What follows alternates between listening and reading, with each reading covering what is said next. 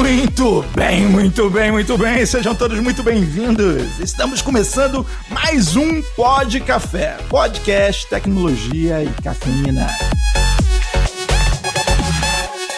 Meu nome é Anderson Fonseca, o Mr. Anderson, e seja bem-vindo a mais um podcast legal. Vamos que vamos. Aqui é Guilherme Gomes, da AC Software, e vamos lá. Diogo Junqueira, VP de Vendas e Marketing da AC Software. É um prazer receber a convidada de hoje. Oi, pessoal. Meu nome é Ana Catarina. Eu sou advogada formada em Direito e Legal Engineer aqui no Netlex, que é uma startup jurídica mineira que trabalha com gestão e automatização de documentos. Uai, sou mais Até aqui para explicar que trem é esse. É, que trem é esse de Legal Engineers? Já começamos por aí. Anderson. Que trem é esse de Legal Engineers? O que, que é isso? Então, Diogo, acho que eu ainda o mercado ainda não sabe responder direito, né? É uma área nova, é, até fora do Brasil mesmo, é, é uma coisa que está em desenvolvimento e é uma área que tem crescido e é muito legal. É uma correspondência aí e uma interseção entre direito e tecnologia. São aí profissionais que estão desbravando esse novo mundo, uma carreira que é uma carreira muito híbrida ainda, né? A gente não tem uma definição, nem mesmo uma função exata do que, que a gente faz.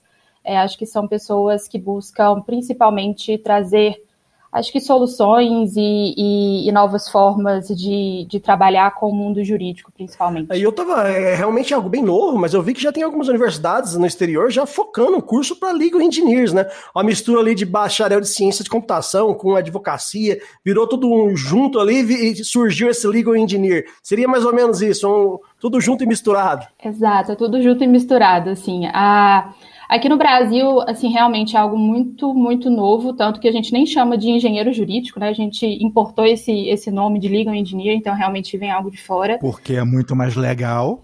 É muito mais, é, é muito mais chique, né? Você se apresentar como legal engineer. É, bem, aí é a parte mais de tecnologia, né? Porque o pessoal de TI gosta de pegar os nomes de fora.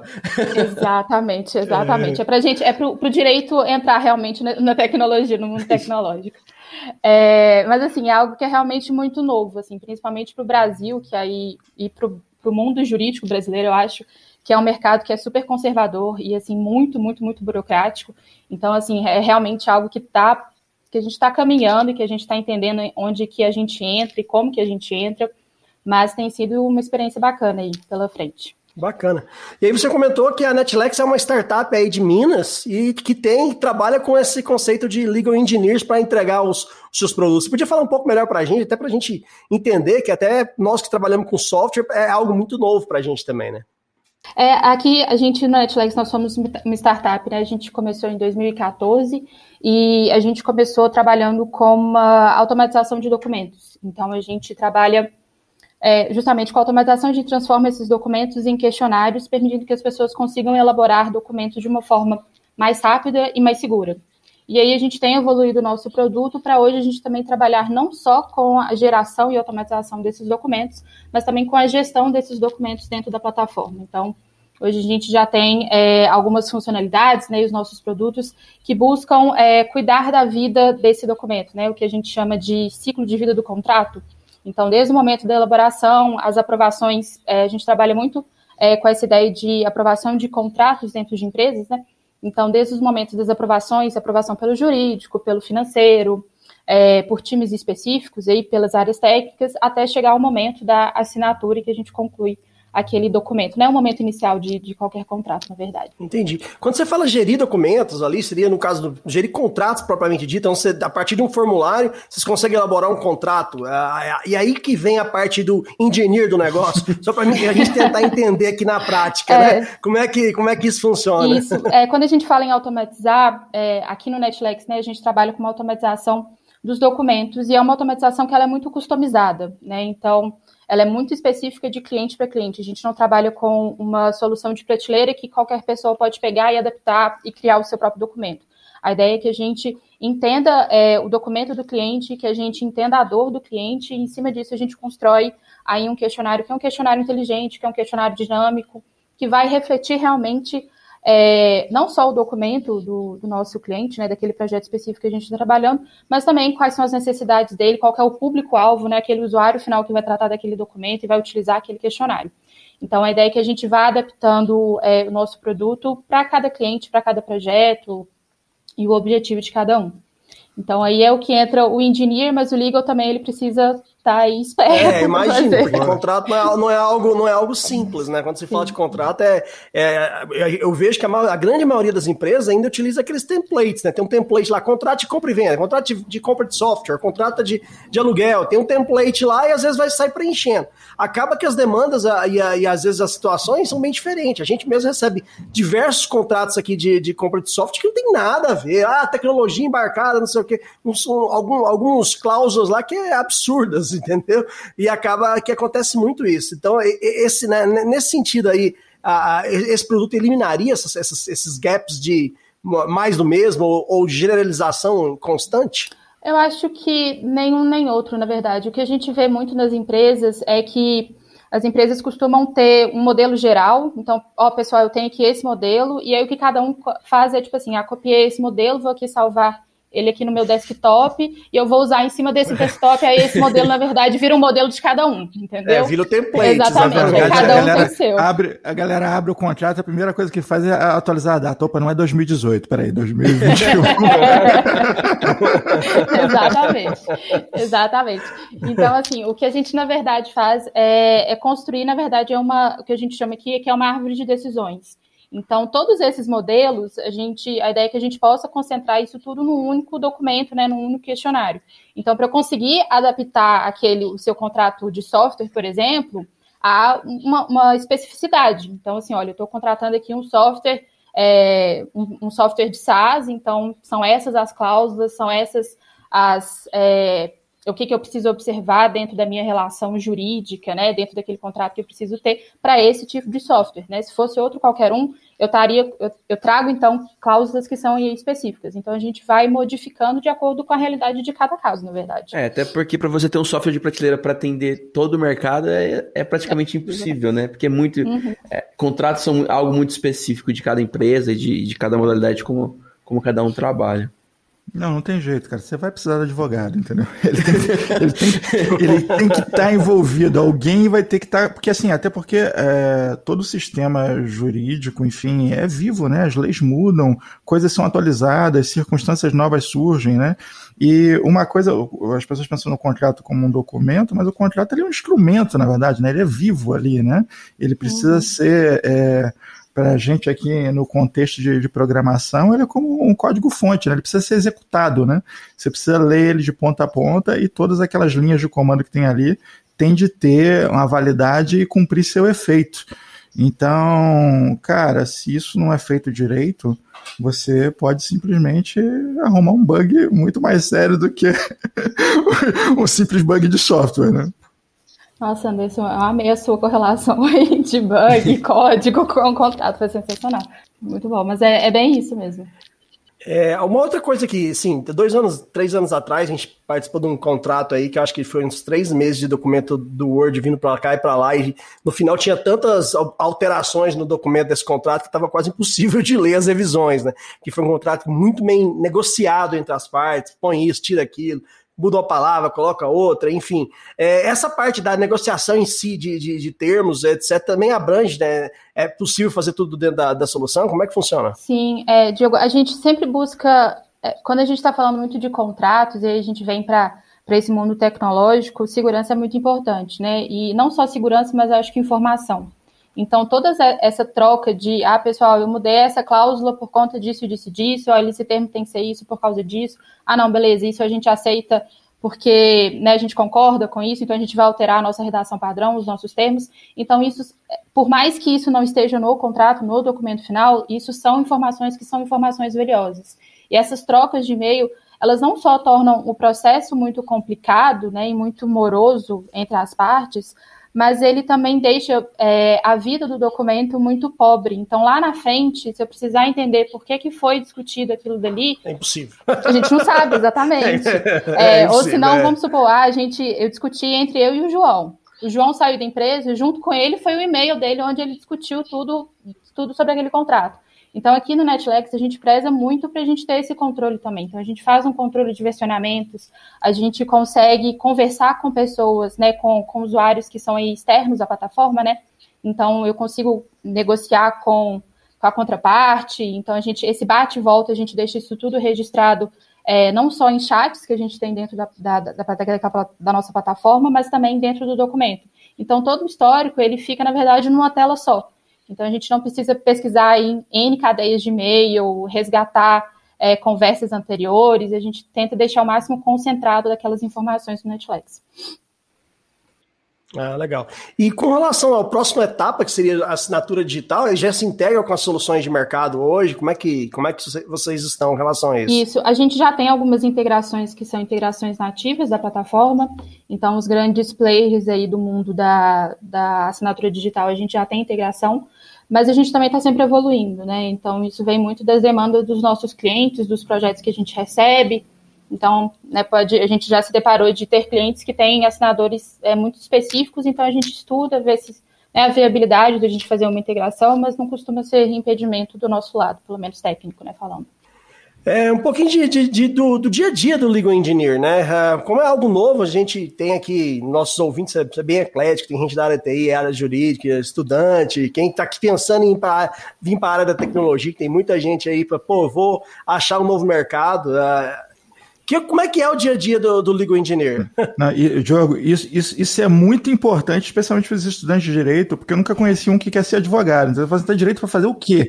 Ele quer fazer alguma outra Não, coisa a partir do direito. Né,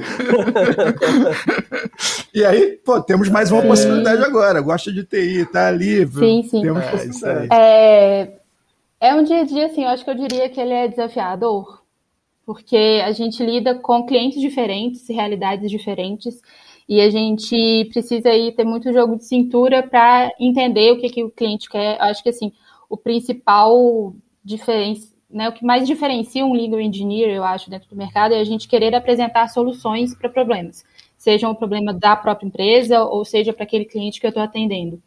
Então, e aí justamente, né, são é, e a gente conseguir aprender so, é, apresentar soluções que são soluções tecnológicas que vão melhorar um processo, salvar aí tempo, otimizar aquele processo, enfim. Então, assim, eu acho que o nosso, o, o nosso maior desafio, assim, no nosso dia a dia mesmo, é, é ter esse, esse jogo de cintura e conseguir entender o que, é que o cliente quer, para a gente conseguir reproduzir. E, assim, estar tá sempre aprendendo, né? Eu, quando eu estava fazendo meu curso de Direito, né, eu nunca imaginaria que eu ia estar tá tendo que aprender Python para, às vezes, fazer um script, né? Então, assim, isso nunca passou pela minha cabeça que a Ana Catarina do, do futuro ia entender qualquer coisa disso, basicamente. Legal. E como é que foi para você que se formar em direito e de repente ter tá tendo que lidar com, com código, com Python, etc. Como é que foi essa realidade, essa, esse, esse é, paradigma, né? Que é, são áreas teoricamente completamente diferente, hora que você analisa ali um mais de exatos, outros mais de humanas e assim por diante. Então, eu tenho até uma história engraçada, porque eu, quando o primeiro vestibular que eu fiz, eu fiz para biologia, e eu fiz a quase um pouco mais da metade do curso, abandonei para ir para o direito e agora eu trabalho com tecnologia. Então, assim, eu posso dizer que eu dei uma rodada em todas as áreas. Ah, não, eu nem te falo a minha história. Vai. Eu, eu, eu, estou vendo perfil para você se tornar biohacker no futuro, entendeu? Achei chique, gostei. Por que não, Depois né? A gente conversa mais sobre. Mas quando eu entrei no Netcheck Jogo, vou ser bem sincera, assim, foi um pouco de paraquedas, viu? Porque eu conhecia um pouco da, da empresa, né, do que, que a gente era, mas assim, eu não sabia exatamente com o que, que eu ia trabalhar, assim, o que, que ia ser o meu dia a dia. Então, foi muito aprendendo realmente todo dia, eu aprendia muito, e até hoje ainda aprendo, aprendo pra caramba, do que, que eu preciso fazer, como que a gente faz, é, e a gente, na medida que a gente vai evoluindo como empresa também, então a gente vai evoluindo o nosso dia a dia, né, as nossas é, atribuições dentro da equipe, dentro da empresa, então, assim, foi um pouco de paraquedas, mas eu acho que foi uma aterrissagem muito bacana, diria. Legal. E quais seriam os principais skills aí, habilidades que você, que você acha que a pessoa do direito teria que ter para poder optar por essa carreira? A gente fala muito, hoje em dia, né, é, no mercado o pessoal fala muito de soft skills, né, é, mas quando a gente fala de um lingual engineer, eu acho que a gente pode falar, acho que de três, três vertentes, Obviamente que a principal delas é ter o conhecimento jurídico, eu acho que isso né, é inevitável para a gente trabalhar com, como legal engineer. A gente tem um segundo ponto que é entender de tecnologia, mas assim, eu acho que não é só é, entender e estar atento às novidades. É realmente entender da te, da, daquela tecnologia, daquela nova solução e saber aplicá-la no dia a dia para tirar um resultado. Então, esse é o principal ponto. E eu acho que um terceiro que eu acho que é o que a gente não aprende na faculdade, é o que eu venho aprendendo muito dentro do Netlex, que são essas soft skills. Então, o que eu recomendaria, eu acho que para quem está se interessa pela área, né, está ouvindo aqui, está achando isso interessante, é, para investir, às vezes, em cursos sobre gestão de projetos, gestão de processos, é, em cursos de comunicação não violenta, entender muito sobre o sucesso do cliente, então, em como é, apresentar aquela solução para o cliente e conseguir entender a dor dele e conseguir é, transformar isso num resultado lá na frente.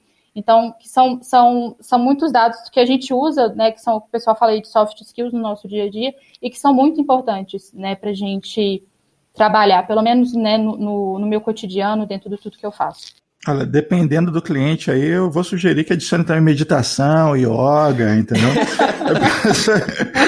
Fica bem zen, conseguir lidar com as figuras, porque é meio complicado.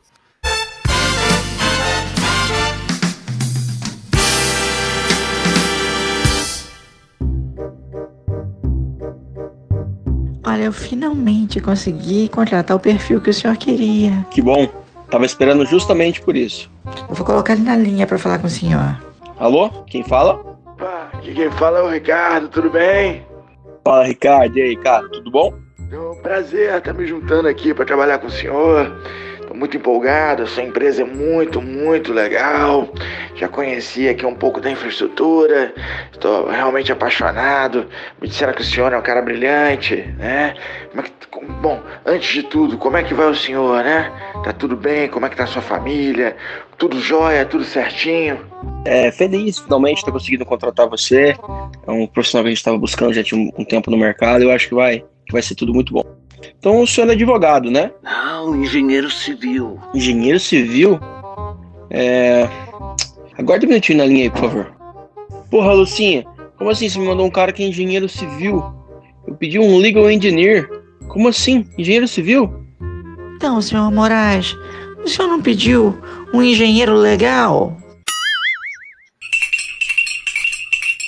Eu estou percebendo aí uma, uma é, um potencial de, de pô, vou botar uma sequência de palavras loucas aqui, mas é um potencial exponencial para isso. Que, que acontece é o seguinte: você é, fazer montar lá um contrato, né? Tem todo um trabalho legal das possíveis variáveis ali e tal. Você monta aquela proposta daquele contrato, enfim, adequa as possibilidades.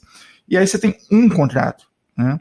E quando você tem essa mesma situação se repetindo ali 50, 60, 80 vezes, dependendo do jogo, mil vezes por mês, você, você precisa realmente é, de encontrar uma forma mais inteligente de fazer isso, né? Porque senão você fica ali realmente o que acontece. A gente vê departamentos jurídicos aí sobrecarregados e sobrecarregados com um volume enorme de coisas para fazer e muitas vezes são atividades repetitivas até, né, que está mudando pequenos aspectos de uma coisa que no geral segue o mesmo fluxo, né? Então quando você trata o contrato ou o documento que for como uma entidade viva, você tem capacidade de atualizar esse, esse documento, tem capacidade de deixar o teu usuário criar variações dele a partir do, das possibilidades que você mesmo dá, quer dizer, você tira dali do meio, o que a gente aqui no podcast chama de porno job, que é aquele trabalho repetitivo, eterno, e permite que o teu usuário final é, cresça, se solte, enquanto o teu time jurídico está trabalhando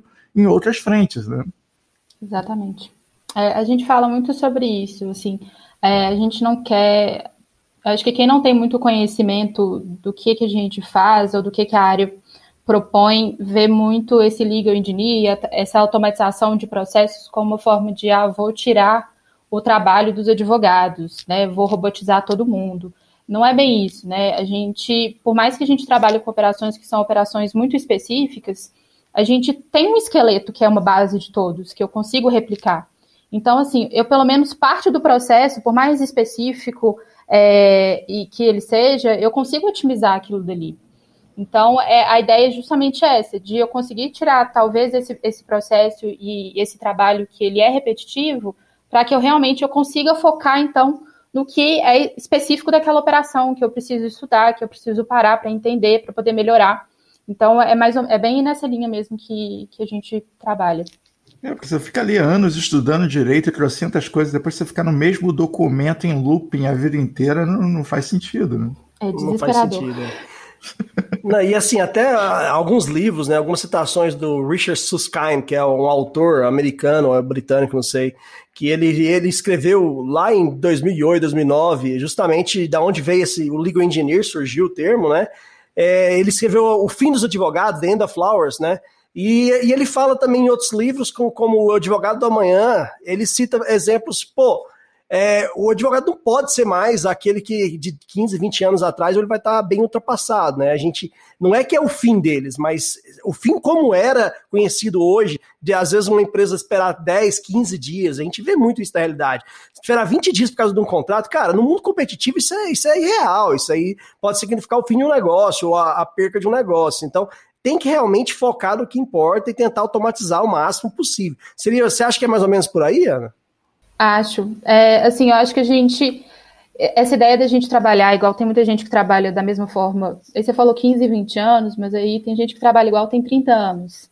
Né, assim, não... É, não, eu fui, eu fui bonzinho, fui bonzinho. Foi simpático. Foi bonzinho, é. é. Não, tem gente que trabalha igual, igual, é, da mesma forma, tem 30 anos. Eu acho que essa forma de trabalho, que é muito burocrática e que é muito repetitiva, a gente não consegue sustentar isso no nosso mundo atual, que é um mundo que é super dinâmico, está tudo mudando o tempo inteiro, é, não só a, a ferramentas aí tecnológicas, né, produtos e etc., mas também a forma como a gente vai negociar. Então, esse mesmo autor, Richard Susskind, acho que foi em 1996, ele falou que a, a comunicação entre o advogado e o cliente não ia ser mais aquela, aquela comunicação que era super formal, que tinha toda uma cerimônia para fazer a comunicação com o cliente, que ele ia até o seu escritório, tinha uma reunião, etc. Não, que ia ser uma comunicação pelo e-mail. E aquilo dali na época foi Pô, uma loucura. Ainda está sendo até formal demais, né? Se, se, vê, se vê eu comunicando com os meus advogados aqui, estão perdidos. Só assim, algo informal, né? Mandou um abraço aí pro pessoal do Lara Martins. Entendeu? É, então assim, naquela época, ele foi foi super condenado pelo, pelo mundo jurídico, porque ele propôs essa ideia. Mal sabe ele que hoje eu mando figurinha para os meus clientes no WhatsApp. É, entendeu? é isso que eu ia falar, as coisas realmente mudam. E aí vem uma, um paradigma, é, aonde é que é o ponto de encontro e quem tem que caminhar para encontrar quem, né? O jurídico tem que caminhar para encontrar a tecnologia ou a tecnologia caminhar para encontrar o jurídico? Uma vez que a gente vê ainda ah, muita gente da, da tecnologia não está nem aí para lei e contrato, a verdade é essa, né? não é minha área, não, é, não me interessa. E de pessoa da área jurídica que às vezes agora, por exemplo, com, com a pandemia, tá, teve gente que teve dificuldade para acessar é, audiências online. Então, assim, é algo simples, mas eu sei que teve. Teve que, às vezes, contratar gente ou pessoas mais novas para poder setar simplesmente um link para ele poder acessar. Faz parte que não era a rotina de, desses advogados, né? E aí a gente chega aonde se encontrar e como se encontrar? Você acha que talvez modernizar um pouco o, o, a, a grade curricular, adicionar algumas coisas diferentes? O que, que você pensa?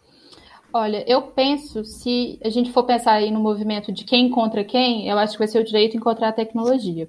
É, quando a gente pensa no mundo jurídico, a gente pensa assim, ainda no mundo muito arcaico, principalmente se a gente for comparar com outras áreas de mercado, né? Então, assim, é, o, acho que o jurídico, né, o direito ainda tem muito a evoluir. Mas eu acho que a gente precisa muito, principalmente se a gente for pensar em grade curricular, é, em trabalhar com, com profissionais, é, formar, na verdade, profissionais mais multidisciplinares. Né? Então, quando a gente está na faculdade, a gente estuda é, direito. Então, assim, é só isso que a gente estuda. Mas isso não é só isso que o mercado exige da gente hoje. É, e aí, não, assim, não estou falando que é, isso pode acontecer, eu acho que vai vir a acontecer de possivelmente no futuro as, as faculdades ensinarem talvez algum tipo de codificação, ou pelo menos é, ensinar uma linguagem lógica, que não é uma linguagem que a gente aprende né, no direito, mas eu acho que as faculdades elas vão começar a apresentar, a, a apresentar para os seus alunos cursos voltados para a economia. Ah, então vamos entender um pouquinho de contabilidade, vamos entender um pouquinho aqui de tecnologia, é, dessas soft skills que a gente tanto fala hoje no mercado, né, que está aí super em hype, super em alta, é, a gente aprende no dia a dia mesmo. Então, assim, eu acho que são coisas que precisam ser, sim, ensinadas na faculdade. É, elas precisam pensar em modificar a sua grade curricular, porque hoje a grade curricular que a gente tem, ela é igual, igual ao que os meus pais formaram há 30 anos atrás. Então, ela precisa ser alterada, ela precisa mudar para adaptar para o que o mercado hoje exige do profissional. Você é filha de advogados? Sou filha e neta de advogados. Caramba. então talvez o que seus avós estudaram, né? se, se, você passou a vida sendo educada e argumentando com essa galera, ninguém te vence no, no tribunal. Olha, eu tentei sair desse mundo, entendeu? fui para biologia, fui para direito, sabe? E agora estou na tecnologia, entendeu? Tentei dar uma desviada aí da família. Isso que você colocou sobre o conhecimento básico, na verdade, é, eu, eu vejo como tendência, e quem falou isso lá atrás foi o, próprio Bill Gates, né? Que assim, as noções de programação, noções de algoritmo básico, vai acabar sendo é, conhecimento mínimo para qualquer área. Né? Você precisa entender como funciona um programa de computador, você precisa entender como funciona um, um algoritmo, para você saber modular um raciocínio que pode virar é, um sistema automatizado. Isso assim é meio que essencial. Né? Eu acho que, é, como não vai acontecer do dia para a noite de é, todo advogado simplesmente se tornar legal beginner, na verdade não vai acontecer mesmo, talvez daqui umas três gerações, né? mas eu acho que é, eu vejo tendência também de escritórios mais tradicionais começarem a buscar profissionais com esse perfil. Né? Peraí, não, nem todos os meus são, mas eu tenho um aqui que é, né? É, eu acho que assim, que a, o, o mercado ele vai se modernizar, né? E hoje isso a gente vê muito dentro das empresas. Então as empresas elas têm buscado mais essa inovação. Hoje isso é motivo de diferencial das grandes empresas, elas terem setores de inovação, elas buscarem é, quando a gente fala inovação, a gente fala muito, a gente se liga muito à ideia de startups, então, assim, de empresas que buscam startups e, e incentivam o crescimento dessas, dessas empresas.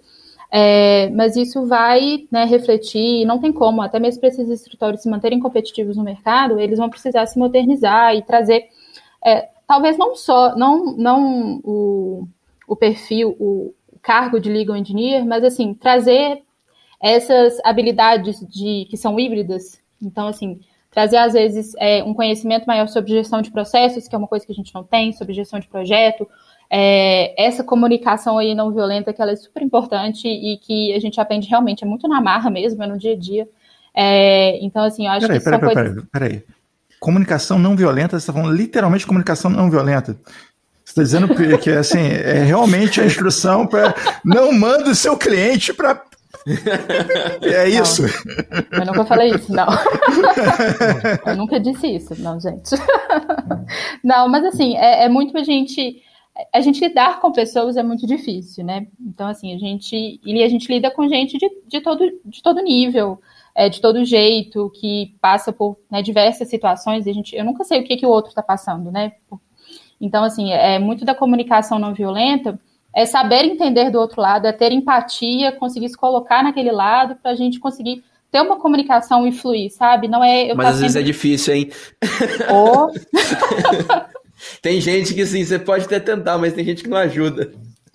É, não, não é fácil não, mas é uma coisa que a gente aprende muito no nosso dia a dia, né? É de não ter muito uma postura é, imbativa, né? De sempre bater de frente e falar não. Acho que é mais ter essa aí um jeitinho para ir, ir, conversando e a gente seguir seguir a relação. Eu acho que é o que é mais importante. Eu hoje estava falando exatamente sobre falar não, né, Gomes? A gente teve um papo sobre isso. Só que o Anderson tem um pensamento um pouquinho diferente, né? Cara, eu trabalhei numa empresa que era genial. Já existia uma regra que era não. Então, qualquer solicitação que qualquer um tivesse, a resposta era não. Então, ah, mas eu tô precisando. Cara, não, essa, essa é a resposta padrão. Qualquer coisa diferente de não era uma exceção. Então o gerente ficava muito confortável, ele não tinha que, pô, vou ter que dar um não para esse cara. Não, ele já, já era não. ele podia. A pessoa tinha que convencer o contrário. tinha convencido o contrário, era sensacional. Eu falei assim, pô, cara, não. Vou adotar isso aqui em casa com meus filhos, cara. Vou deixar isso aqui, vou deixar anotado. É ótimo, na hora que chegar assim, pai, posso te pedir uma coisa? Então, não. Mas eu vou até te ouvir. Meu pai tem essa tática. Não dá essa ideia pro Diogo, não, Anderson. De vez em quando eu preciso pedir uns descontos pra ele meio cabuloso. É, não, já, já, vou, já vou adotar. Eu vou fazer até uma camiseta, eu acho, entendeu? Vou automatizar as respostas, mas é sempre não, entendeu? Ó, o meu pai tem essa teoria. Ele fala assim que o não você já tem. Então, o máximo que você pode ganhar é um sim, talvez, e uma cara amarrada. Tá muito certo, É, viu, gente? Tá certo. Vai, dá certo. E aí você, você tocou em uma, numa necessidade das empresas ter que se transformar, né? Transformação digital, etc. E aí vem aquela velha. Quem não inova morre. É, tá aí Blackberry para falar, tá aí Black, Blockbuster. Vo- Você que tá ouvindo a gente não sabe o que é Blockbuster. Você é tipo cringe, assim, né? um diz o outro. É tipo cringe. O Gomes, você já foi na Blockbuster alguma vez? Você já viu uma Blockbuster, Gomes? Não, né? Você, você é novinho, né? Você não conhecia Blockbuster. Pô, eu fui da época que eu ia toda sexta-feira na Blockbuster, ter que escolher o filme. Aí você escolhia três, podia devolver segunda-feira. E já a maior inovação que a Blockbuster lançou foi uma caixa onde você podia jogar o filme lá dentro, Gomes. Você não precisava entrar pra devolver. Isso pra mim foi, porra, que Mágico. Não é, não é só ligar a televisão e escolher o filme, não? não, não, tinha todo um procedimento. Você tinha que chegar cedo na locadora. Se fosse lançamento, pô, você tinha que chegar muito cedo na locadora pra conseguir. Nossa, era Enfim, tristíssimo hoje já não não existe. ter o seu filme. Era tristíssimo isso. Não, era, era terrível, era terrível, entendeu? Quem tinha criança pequena, a criança que ia alocar sempre o mesmo filme, então, assim, você tinha que esconder o filme quase pra ela não ver, era, era, era um pesadelo. Tinha que, é, quem nunca. Eu, eu, eu já tomei multa por não ter rebobinado a fita.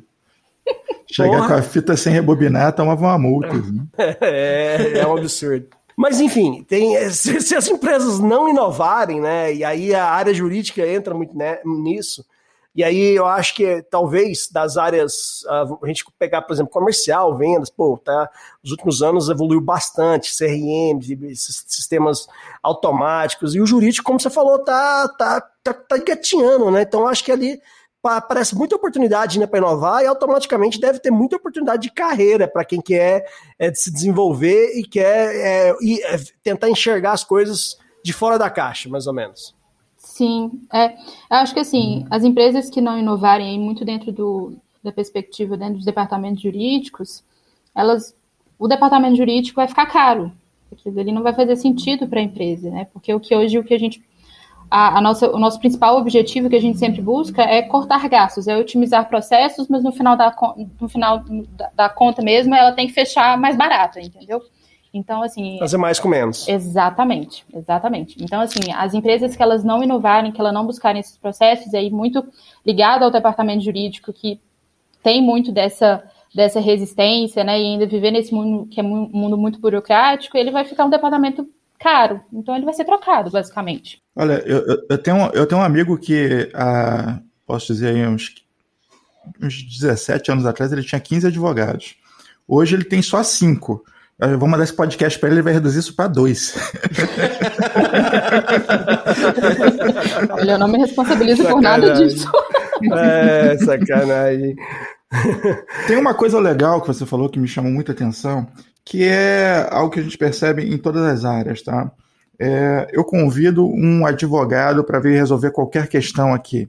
E aí ele entende muito de direito, mas ele não entende do meu negócio, ele não entende de processo, ele não entende eh, dos mecanismos comerciais, enfim. Aí eu chamo um cara de tecnologia para vir me ajudar. Aí o cara entende muito de tecnologia, mas não entende de processo, não entende de empresa, não entende nada legal. Né? Então, assim, é, essas skills, quando você começa a entender também o, o interesse, aí, vamos ser empáticos, não só no sentido de comunicação, mas empático no sentido de compreender é, todas as necessidades, né? o escopo total dos projetos, torna esse profissional assim é, muito, muito útil, porque quando você coloca alguém na sua equipe que entende qual a sua necessidade e começa a trazer para você voluntariamente aquilo que você precisa e nem sabe que precisa, caraca, esse cara tá somando muito, entendeu? Agora, quando você traz um cara para a equipe que ele não entende de nada do que é o seu universo e ele só tem aquela informação básica do universo dele, mais uma vez a gente está ali com peças que não se encaixam, né? Não de um jeito romântico e lindo, como diria Steve Jobs, né? peças quadradas em buracos redondos ou peças redondas em buracos quadrados, mas aí são peças é, triangulares em, em buracos de agulha mesmo, não vai dar certo, não vai, não vai ser produtivo. Até o, o Diego ele comentou mais cedo do, do Richard Susskind, é, ele fala justamente isso, porque o mercado ele tem exigido mais esses profissionais que são profissionais multidisciplinares, é, mas porque são, são justamente esses profissionais que eles conseguem enxergar além daquele primeiro problema, porque o, o cliente que vem para mim com um problema jurídico, ele provavelmente, o problema dele unicamente não é jurídico, ele tem outros problemas. Então, aquele profissional que consegue enxergar isso, ele consegue solucionar não só o problema jurídico, mas ele consegue talvez dar uma solução para os outros problemas. Então, ele não é só um, um, profissional multidisciplinar, mas ele consegue dar multas, múltiplas é, soluções para aquele cliente. Então, ele realmente se torna um profissional mais valioso no mercado. Ô, Catarina, a gente fala aqui já. Em vários episódios, nós estamos construindo aqui um departamento que nós consideramos essencial para toda empresa, entendeu? Que é o departamento de vai da merda. Você tem que ter um departamento ali com profissionais preparados para chegar. O cara fica só lá dentro dessa linha. Ele levanta, vai para o presidente da empresa, bate na mesa e fala assim: ó, vai dar merda. Então, eu acho que esse profissional com esse perfil aí seria mais um, um acessório fantástico ali, mais um, um, um profissional indispensável para compor esse departamento, viu? Não, total, com certeza. É aquele que consegue ver, tipo assim, no processo que ele é, que às vezes é muito normal, que é sempre igual, ele fala assim, olha, esse caso aqui, ó, vai dar ruim, viu? Vai, dar ruim. Vai dar merda. presta atenção. Ah, presta atenção. E como é que foi com relação à pandemia, né? A gente viu a pandemia acelerando a transformação digital em praticamente todas as áreas, né? Na nossa, na TI, pô, o pessoal aí saiu da, da teve que sair dos escritórios para o home office, para work anywhere office, né? E aí, de repente, como é que surgiu isso na área jurídica? Como é que, como é que vocês viram em termos de negócio, para Netlex e para visão dos escritórios de advocacias e, e, e demais clientes de vocês? É, a gente, então assim, a gente, esse mercado jurídico era super resistente, ele precisou se digitalizar na marra, né? Porque aquela empresa que eu elaborava o contrato, eu ia lá, imprimia, pegava ele, levava até a mesa do meu diretor, para o diretor ir lá assinar, esse era um processo que não funcionou na pandemia. Então, assim, o necessariamente... É, não dava. É, não dava. então, assim, necessariamente eles precisaram digitalizar e modernizar os processos. É, para o nosso lado aqui, como empresa, é, diante dessa situação, né, que é uma situação né, muito, muito triste, mas a gente conseguiu crescer bastante, né? Então a gente viu, é, de repente, um interesse muito grande das empresas é, em não só digitalizar o processo, mas ter uma segurança maior daquilo que estava sendo feito, porque passou a ser um, um, um, trabalho que deixou de ser controlado, de ser vistoriado de perto, né? Então, às vezes o meu colaborador, o meu colega de trabalho que trabalhava na minha mesa, que a gente conseguia é, às vezes discutir, ver o que estava acontecendo, isso deixou de acontecer na pandemia, né? Esse contato tão próximo das pessoas, e até mesmo esse gerenciamento, né, dos e os gestores das áreas, eles deixaram de ter esse gerenciamento muito próximo, né, dos seus colaboradores. Então, as empresas elas foram obrigadas a modernizar e a digitalizar e pensar em soluções para melhorar o dia a dia dos seus colaboradores também. É, nós chegamos ao ponto extremo de não conviver com os nossos colegas de trabalho, porque senão eu vou morrer, né? eu vou te evitar, porque pode ser que seja fatal lidar com você pessoalmente. É, é, é uma loucura, mas isso faz reinventar tudo, né? É, a gente fica obrigada aí às circunstâncias, né? Então, assim, o mercado que. Aí o mercado jurídico que, nossa, eu acho que nunca antes eles pensaram que eles iam fazer uma audiência virtual. Então pensou que ia ser muito devagar, ia ser aos poucos, introduzindo de forma muito é, pequena é, essa questão. E de repente todo mundo estava fazendo, no outro dia estava fazendo a, audiência jurídica, até hoje aqui em Goiás, pelo, pelo menos, está tá, tá funcionando assim. É, eu achei sensacional, mas eu achei que o pessoal adaptou bem, né? Assim, o pessoal é, gostou. Eu vi muita gente falou, pô, é melhor, em vez de eu ficar esperando uma sala, que às vezes a audiência, pô, o juiz marca tal hora e você tem que ficar lá esperando, né? Vai saber que hora que você vai ser atendido. E a partir daí ele não conseguia mais produzir. Então, a partir do momento que ele está ali no escritório, pode continuar produzindo e esperar o horário dele, da audiência dele, ele poder fazer a discussão dele lá. Então, acho que é, o pessoal gostou bastante, pelo que eu ando conversando com, com, com bastante colegas aí. É, eu já fiquei esperando muito tempo de salto alto na porta de juiz para ser atendido. Então, assim, eu não, não vivi isso na pandemia, ainda bem, mas assim, é, eu entendo que é um processo, acho que até mais lógico, né? De você ir pro. Você tem que ir para o fórum, ir para o tribunal e ficar esperando aí até o juiz poder te atender, quando ele quiser te atender. É, assim, é uma relação um pouco difícil. É, então, assim, eu entendo que o pessoal veja com bons olhos realmente essa modernização. Eu acho que essa resistência vem mais de pessoas que são mais velhas, que trabalham da mesma forma, do mesmo jeito, né, já há muitos anos. Então, quem é, quem é jovem, né, e gosta mais dessa parte de tecnologia e vê realmente as melhores dentro desse processo, acho que vem, vem essas alterações aí com, com bons olhos, realmente. Hum. É claro que nós temos algumas exceções, né? Eu, eu sou fã lá do juiz Frank Caprio lá de Providence, né? Tem aquele a página Counting Providence que ele fica mostrando as multas de trânsito que ele perdoa, ou Ai, enfim, eu, é, ele é demais, ele, ele é TikToker, entendeu? Isso também é um negócio inesperado, né? Você tem um juiz TikToker, é um negócio surpreendente. Esse aí ele foge de todas as expectativas de um juiz. Uma curiosidade, Ana, como é que foi seu primeiro contato com Python, por exemplo? Ah, pô, vou ter que lidar com código, vou ter que lidar com Python. Como é que, como é que foi seu. Ah, vendo essa realidade, você foi lá no terminal server realmente ali e Python e começou, você fez um curso, como é que... Como foi seu primeiro Hello World? É, seu, eu só olhei para Como é que surgiu seu Hello World? Eu só olhei para o computador e fiquei assim, meu Deus, o que eu faço? Que... Pra onde que eu vou? Onde que eu tô? Basicamente foi isso. Não, mas assim, a gente tem um apoio muito legal do pessoal aqui de que é realmente né, de ciência da computação. E eles são mega disponíveis. Assim, a, o nosso time aí de implantação é todo mundo advogado, 100% advogado. É, e a gente tem todo esse suporte do pessoal e eles são super é, dispostos a ajudar, explicar. Então, assim, eu basicamente enchi a paciência de várias pessoas, falando, me expliquei que eu não entendi, tá dando esse erro aqui, por quê? Que é isso? Eu não fiz nada. Eu só dei aqui um espaço e tá dando erro. Como assim? É, isso é muito legal. E todo, todos os advogados, isso é, é, fantástico. Eu lembro sempre do Ziraldo. O Ziraldo é fantástico, aquela figura incrível. E ele, dando uma entrevista, ele falou assim: não, aqui o processo agora é 100% digital. Não tem esse negócio de desenho no papel, não, é tudo digital e tal. Nossa, que fantástico, Ziraldo. Você usa o computador? Ele, não, de jeito nenhum, odeio. Eu tenho, eu tenho um mouse man.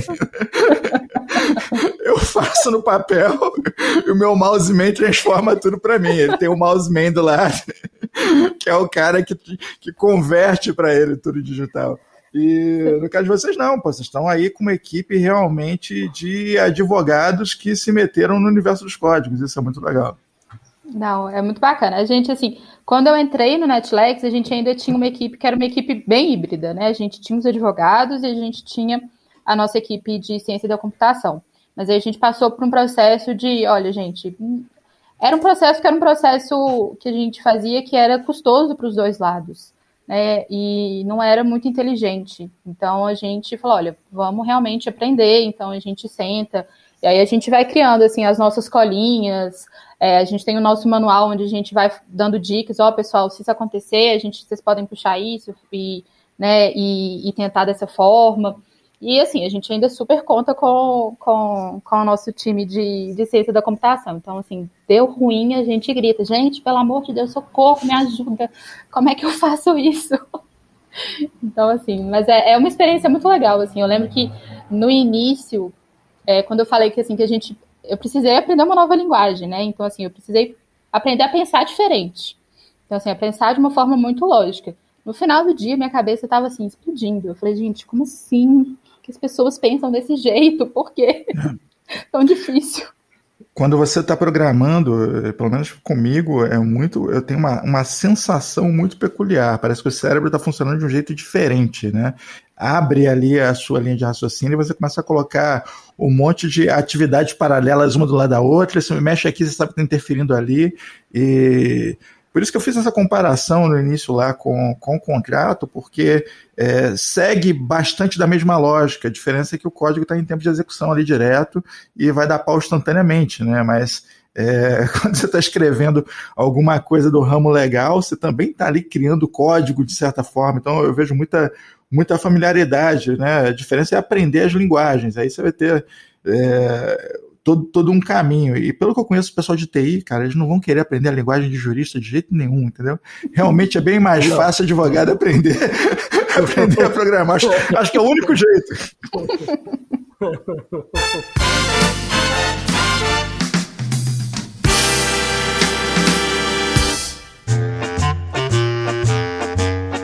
Muito bem, continuando o tour aqui pelas instalações do hospital, aqui nós temos talvez um dos nossos pacientes mais graves, é um paciente psiquiátrico seríssimo, uma situação terrível. Pera, pera, joga cocô na visita não, pera, se segura aí, rapaz.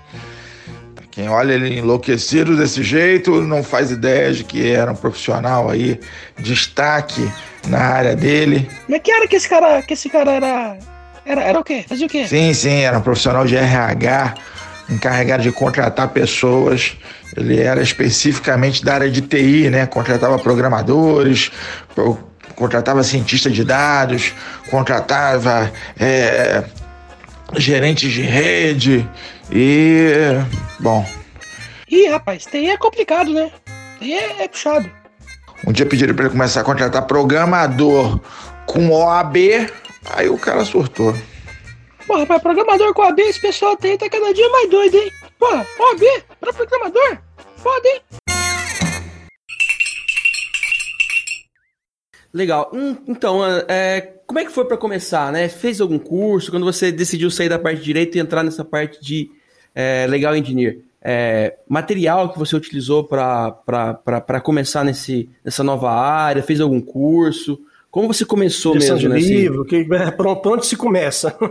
É. Qual é o primeiro passo? Formei direito, quero, quero começar como legal engineer. Qual é o primeiro passo? O que, que eu tenho que fazer? É, eu acho que assim, o primeiro passo é a gente sair dessa caixinha que a gente tem de direito, que quando a gente, a gente primeiro a gente entra, a gente faz direito porque a gente tem aquela concepção de que, nossa, eu sou ótimo em história, geografia e português, então vou fazer direito. E assim, não venha me falar de matemática porque eu sou péssimo, eu sou de humanas. Então, assim, acho que o primeiro ponto é a gente sair um pouquinho dessa, dessa visão. É, então, assim, acho que o primeiro passo é esteja aberto para aprender e acho que mais importante esteja aberto para errar. É, porque a gente erra bastante, né? É tudo muito novo. É, se eu fosse recomendar, acho que algum curso, eu acho que eu recomendaria cursos de gestão de projeto. É, a gente aprende muito com isso, sobre essas metodologias ágeis que elas vêm do mundo do, da tecnologia. Então, a gente, quando eu entrei no Netflix, eu era, eu era bombardeada por Scrum, Sprint, Daily, e eu ficava assim, gente, o que está acontecendo? então, assim, é, e são conceitos excelentes para a gente aplicar no nosso dia a dia, independente de onde você vai trabalhar. É, então, acho que eu investiria em cursos assim. E sobre, assim, pessoal é, pergunta muito se, nossa, se é língua engineer, você precisa saber é, codificar, você precisa saber código etc.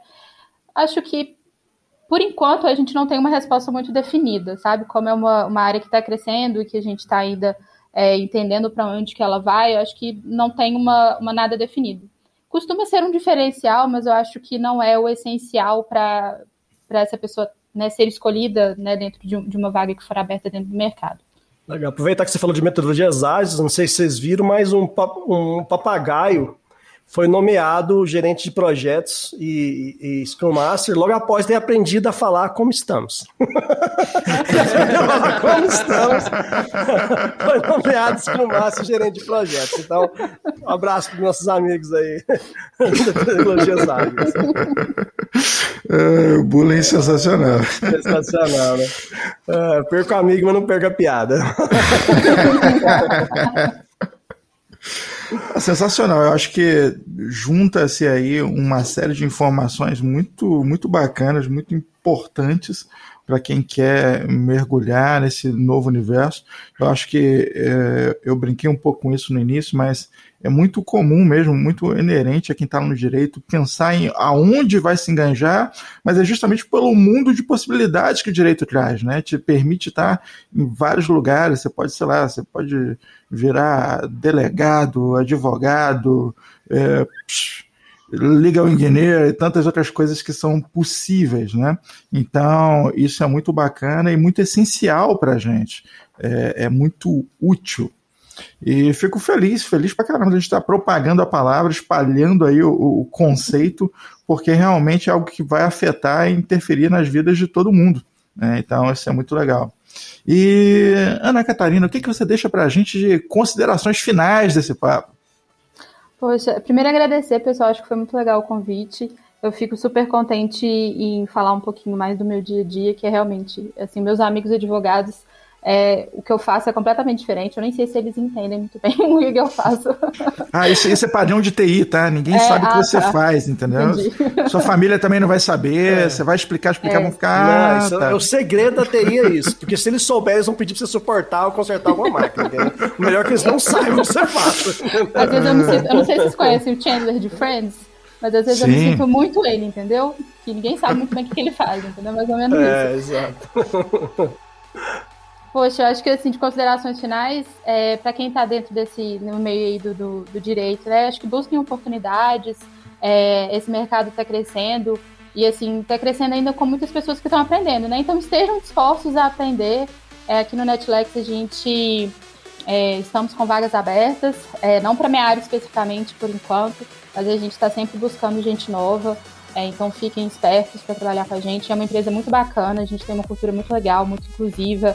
É, o pessoal é realmente muito gente boa, né? Tô fazendo propaganda, mas assim, ela é muito, muito sincera, né? Do fundo do meu coração. E a gente.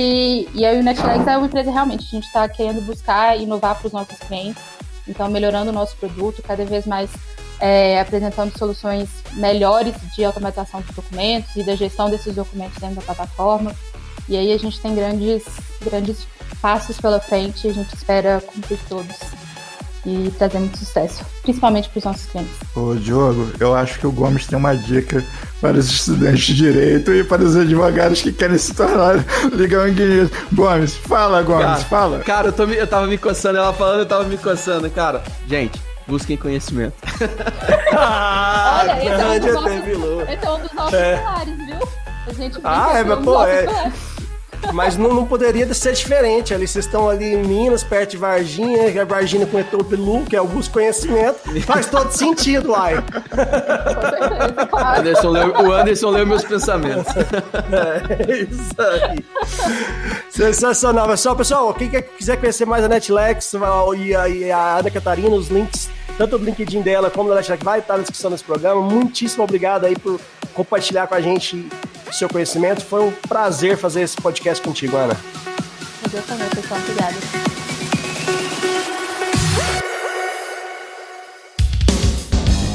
Este podcast é um oferecimento AC Software, liderança em soluções para gerenciamento de TI.